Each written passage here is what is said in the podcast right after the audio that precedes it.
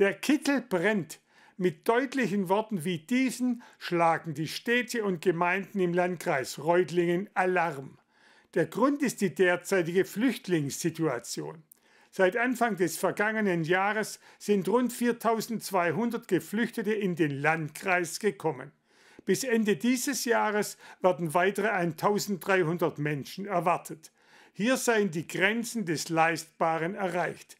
Deshalb haben sich die Bürgermeister und Oberbürgermeister aller 26 Kreisgemeinden sowie Landrat Ulrich Fiedler in einem offenen Brief an Bundesinnenministerin Nancy Faeser und Landesjustizministerin Marion Gentges gewandt. Feldbetten in einer Sporthalle, Bilder aus dem vergangenen Jahr. Eine Maßnahme, die derzeit noch nicht nötig ist, aber der Landkreis Reutlingen bereitet sich darauf vor. Eine Halle haben wir schon hergerichtet bei der äh, Theodor-Heuss-Sporthalle in Reutlingen. Diese werden wir in den nächsten Wochen in Nutzung nehmen. Unser absolutes Ziel ist es, um die Gesellschaft nicht weiter zu belasten, keine weiteren Sporthallen in Nutzung zu nehmen. Auch für eine Unterbringung in Containern oder Zelten irgendwo im Kreisgebiet laufen im Landratsamt Vorbereitungen. Doch nicht nur bei der Unterbringung hakt es, auch Sprachkurse gibt es viel weniger als gebraucht.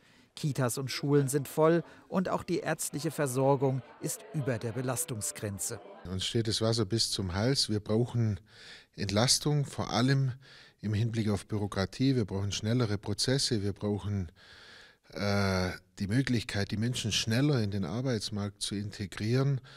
Äh, und wir brauchen die Unterstützung des Landes und des Bundes. Deshalb wenden sich jetzt die Städte und Gemeinden von Waldorf-Heslach bis Zwiefalden in einem offenen Brief an die Ministerinnen Faeser und Genkes. Wir sind jetzt an der Grenze, dass es so äh, nicht mehr leistbar ist und äh, bauen jetzt einfach äh, ein Stück weit Verschnaufpause, um hier wieder für ordentliche Integration, sowohl gesellschaftlich auch als in der Arbeitsmarkt und in den Wohnungen zu ermöglichen. Die Forderungen der 26 Bürgermeister und des Landrats, illegale Migration begrenzen, Flüchtlinge ohne Bleibeperspektive in den Landeserstaufnahmeeinrichtungen lassen und Flüchtlinge ohne Bleibeberechtigung konsequent abschieben.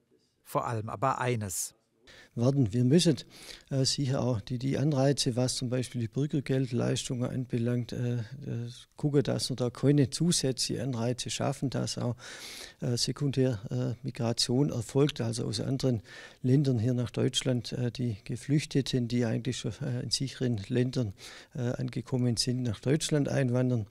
Diejenigen aber, die ein Bleiberecht haben, sollten schneller in den Arbeitsmarkt integriert werden. Hier müssten die Prozesse schneller und einfacher werden.